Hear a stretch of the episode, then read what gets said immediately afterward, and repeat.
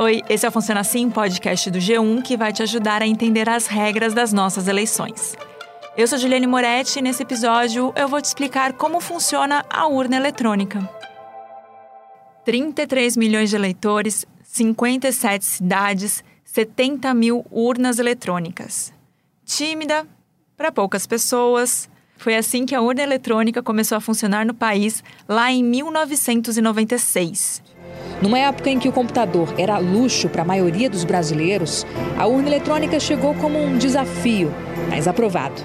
26 anos depois, ela deixou a timidez de lado, ganhou uma personalidade própria, se espalhou para todas as cidades do país e virou modelo para o mundo.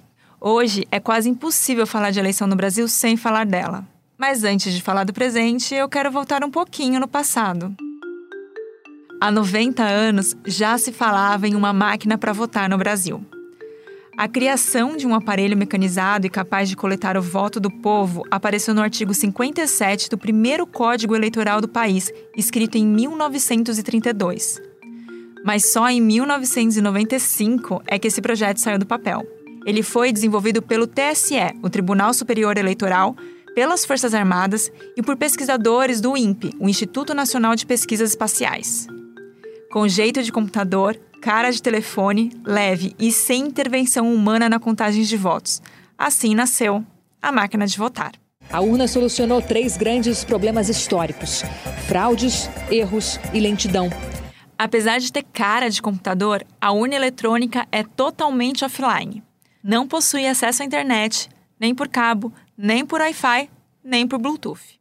A urna eletrônica, ela consegue ter como se fosse uma própria personalidade, ela consegue assinar e nós conseguimos ter a certeza, nós, Justiça Eleitoral e todas as entidades fiscalizadoras, de que determinado dado gerado pela urna foi gerado especificamente por cada equipamento. Para evitar fraudes, a urna eletrônica possui vários muros, as chamadas barreiras de segurança.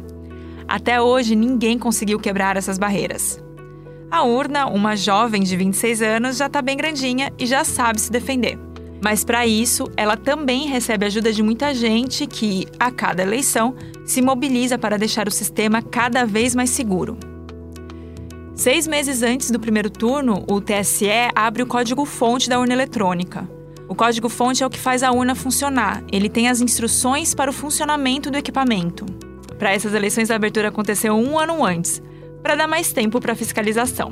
Partidos políticos, entidades, Polícia Federal, Forças Armadas são autorizadas a fazer essa inspeção.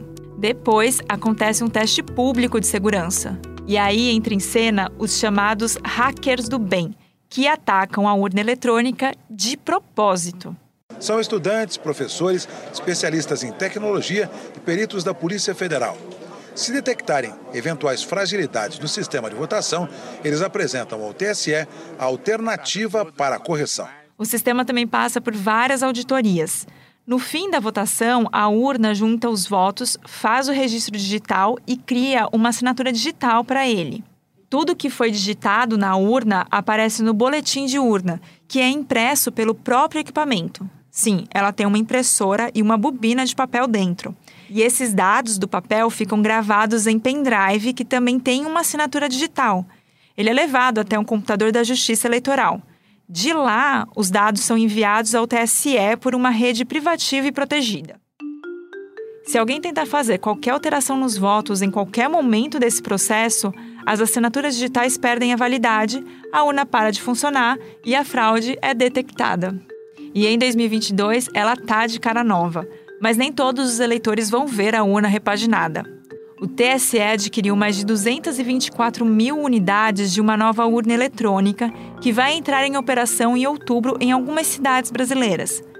A previsão do TSE é que na eleição de 2028 esse modelo seja usado em todo o país. Quem conseguir votar nessa urna nova, mais moderna, possivelmente vai ter um dia de votação mais ligeiro, porque dentro dessa urna tem um processador bem moderno, que é 18 vezes mais potente que o processador que tinha dentro da urna anterior. Quem fabrica as urnas eletrônicas é a empresa que vence o processo de licitação do TSE.